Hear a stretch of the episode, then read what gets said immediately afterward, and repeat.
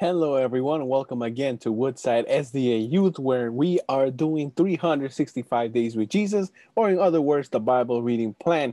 And as many of you guys know, and if you have been keeping up with the reading, today we started the book of Judges. So today we read Judges 1, 2, and 3. Guys, I told you, I've been telling you guys in the past few days that I couldn't wait until we get to these uh, section of books, Judges, then First and Second Samuel, because I just love the stories.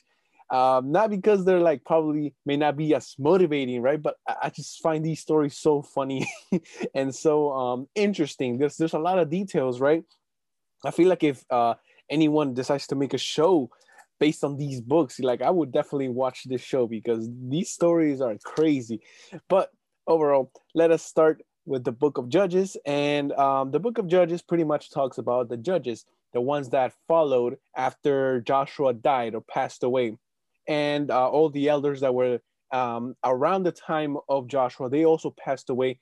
Now, the book tells us that uh, the people, there was no king, right? So now they needed, the people needed judges. And God set up the judges. Judges um, can also be uh, a form of a savior or of someone who um, delivers. And God set up these judges, and God is the true judge, and He's the true deliverer, and He is the true judge.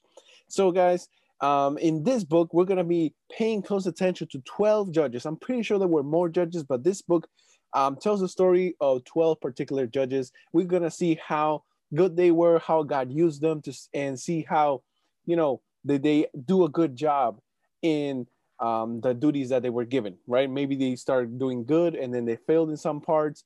Some questions may arise. For example, the story of Jephthah, which is like very, very uh, controversial in, in the church, right? But yes, I cannot wait to start this book. And let us get started straight away. What did this book or this um, reading talk about today? In the first chapter, we see uh, how the people of Israel, the tribes were continuing to conquering the land. And it picks up right after um, the book of Joshua, where Joshua passes away. Now, in chapter two, it gives us a little detail on what happens right before Joshua dies, right? We see in chapter two that the people of Israel start, you know, falling again to their evil paths or like just breaking God's covenant again. Chapter two, we see the angel of the Lord reprimanding them, saying that they broke the covenant. Now you may ask yourself, who is this angel of the Lord? I believe he's part of the Trinity. I believe he's God himself. I believe it's Jesus Christ, the angel of the Lord. One clue that um, you that you may use that can help you in your study of who is the angel of the Lord. In chapter two, it says, "The angel of the Lord says, I led you from Egypt. Um, I will. Um, I made the covenant with you. I swore to your fathers." So if the angel of the Lord was just a regular angel, why is he saying, I delivered you from Egypt? If we know for sure it was God who delivered them from Egypt. That's one of the clues. You know, angel of the Lord is mentioned, and every action of God and everything God said is accredited to the angel of the Lord. So here it gives us the idea that the angel of the Lord is someone who is more than an angel, divine, part of the Trinity, which is my conclusion, right? I would like to know what who do you guys think the angel of the Lord is? Even though for me, I believe it's Jesus Christ. So in chapter two, it also tells us about the death of Joshua and how during that time when Joshua passed away, people were serving God. People, all of them, all of the tribes, all of these people, they were coming together and worshiping God. But they failed to keep the covenant of God, which is God told them to drive out the people. God told them to utter, utterly destroy some people. Now, let's actually take a pause here. What does utter, utterly destroy mean? In studying the Hebrew language and what God meant with utterly destroy, I can conclude that when God says to utterly destroy these people, he's talking about destroy their religion, destroy their temples, destroy every part of their culture that they had because the culture that these people had from the Canaanite religions, guys, it was terrible. They would like grind people, like they would like destroy them, slaughter people. Um, their gods were just like, you know, they, they made up their gods and they required child sacrifices. These people were terrible. So God, to these particular people, God said, utterly destroy them. Not, not just, you know, defeat their armies, but destroy every single culture that they have there, destroy their temples, destroy what everything, because that is just an abomination. It's terrible. Please destroy all of that. For other lands, God asked them to drive them out. And what this means is that when they raided it, they would already be uh, the they, they will be raiding the cities and the people would just be running away. And most of the time when they were raiding these cities, the people had already be, begun to leave those cities because God would uh, pretty much work with them because God gives probation to every single city, right? When they, and we know this uh, based on the reading of Exodus, how God tested and gave a lot of grace period to all the Canaanite lands. But when they didn't, you know, use that grace, God, you know, used the Israelites to drive them out. And so most of the people had already been uh, gone from those lands, and then the Israelites would then take over those lands. That's how I see it. In chapter three, we see how the people of Israel didn't really drive out uh, the Canaanite people who were already there. So, because they didn't drive them out and they started living together, we see the results.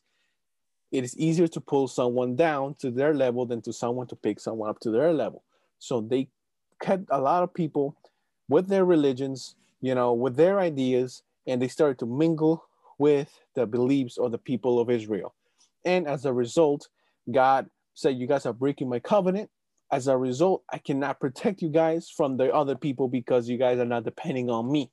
So then God raised up, and let's remember that in the Hebrew Bible, every action, everything that God uh, allows is credited to God as an action, right? So let's say uh, God allows uh, this person to hit me. In the Hebrew Bible, they were right. God made this person hit Luis, right? and that's my name, Luis.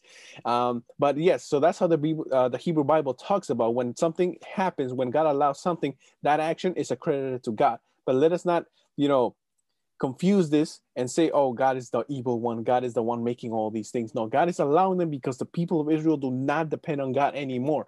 And God also said, if you guys don't follow these requirements, these are the curses that will fall upon you. We saw this at the end of the book of Joshua.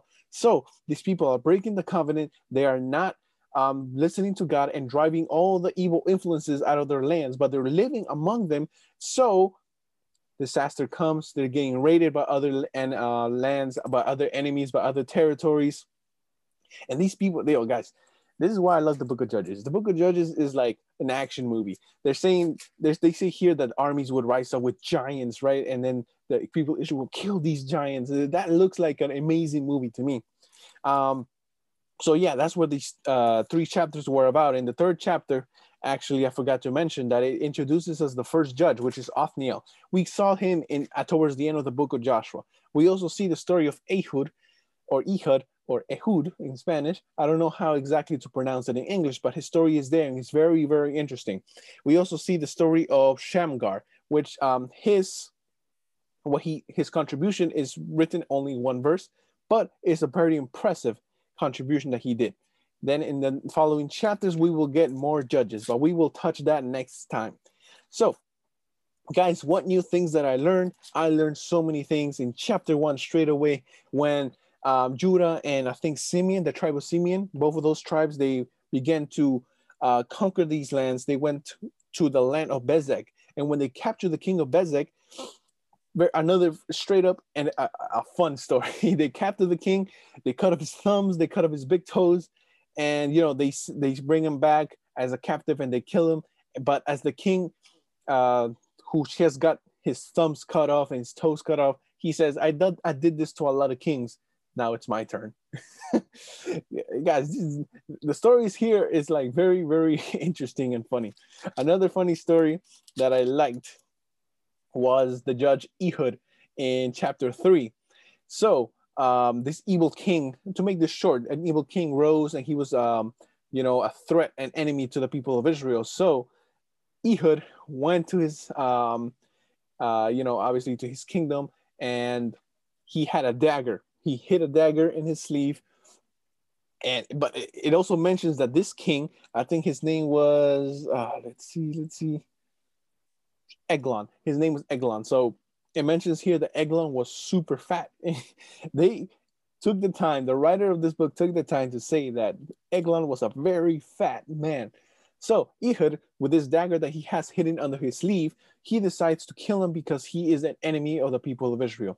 Now, God was with every single judge, uh, and this is their stories. So when uh, Ehud went to the king, and then they were alone in a chamber, he stabs the king, and because he's so fat, he lugs the whole knife inside to the point where you can't even see the handle of the dagger.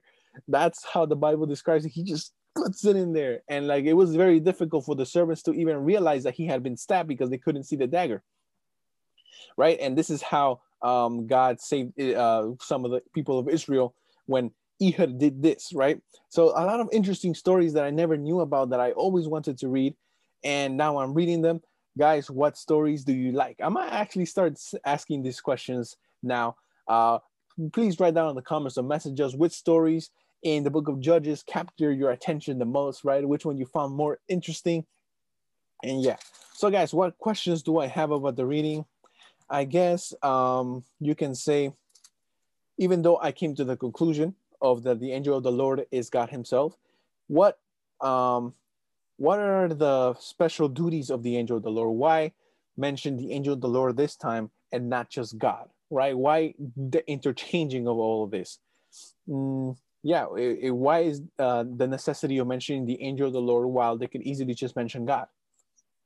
Exactly. So that's one of the questions that I have. And maybe this is a very important question that can help you study more about who is the angel of the Lord and to see if Jesus Christ is actually, you know, more than just the Son of God, God Himself. If you're in this journey of learning more about the Bible. Yeah. So now let us read, or now let us get to the third point of this video, which is the application. The most important part, guys. What message does God have for you today?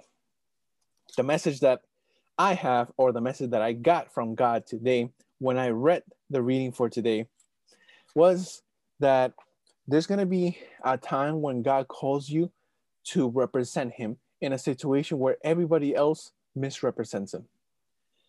The people of Israel were straying away from God. So then God set up these judges to help the people, but these people you know, they wanted God's help, but at the same time, they wanted to do their own thing because they were being influenced by the world. They were influenced by everybody. Uh, they led into their land the Canaanite religion, pagans, and the uh, and these judges. It says here, the spirit of the Lord came upon these judges, or specifically in this verse, the spirit of the Lord came upon Othniel, and he helped them. Guys, there's gonna be very uh, a lot of very difficult situations and particular situations where you are going to be called to represent God. And you may tell to yourself, I'm, I don't think I'm righteous enough. I don't think I'm ready for this. I don't think, you know, I can do this. And how can I do this if everybody around me is not listening to God or everybody around me does not believe in God? Guys, this is a perfect scenario. Everybody here was straying away from God. They were worshiping other idols. Yet God chose these people. And even though they might have not been ready, God says that He sent the Spirit of the Lord over them so that they can perform these miraculous duties. Um, Othniel, he you know fought wars and helped deliver the people of Israel. Ehud, he went and he killed the evil king. Shamgar, we see his um, actions in just one verse, but he says that he killed 600 men with an ox goad and he delivered Israel. Maybe he wasn't trained to go to war. Maybe these people weren't uh, specialized in uh, you know army tactics, but the spirit of the Lord came upon these people and he used them, even though they were probably the only righteous people in the group. Guys, God can help you. Um, God doesn't call the qualified, he qualifies the called. If you feel like you're at your job and nobody else there believes in God or nobody else, you know, goes to church, I'm sure that God is calling you to reach those people. Or you may say, God, uh, God, I haven't gone to um, to a seminary. I haven't. I studied theology. I haven't. Uh, I'm not a pastor. I'm not an elder. How can I witness to these people? Like, how can I witness to these people when I haven't even studied or ever given Bible studies before? Guys, everybody should be in ministry. Every single person God can use. Don't just because you think you're, oh, well, I'm not just a deacon. I'm the one who sets up the chairs in church and that's it. Guys, God has chosen you and he will place his Holy Spirit within you so that you can be a light to the world, so that a lot of people in your job, in your school, at work, at home can know about God. Guys, this is the message that I got for, uh, for today.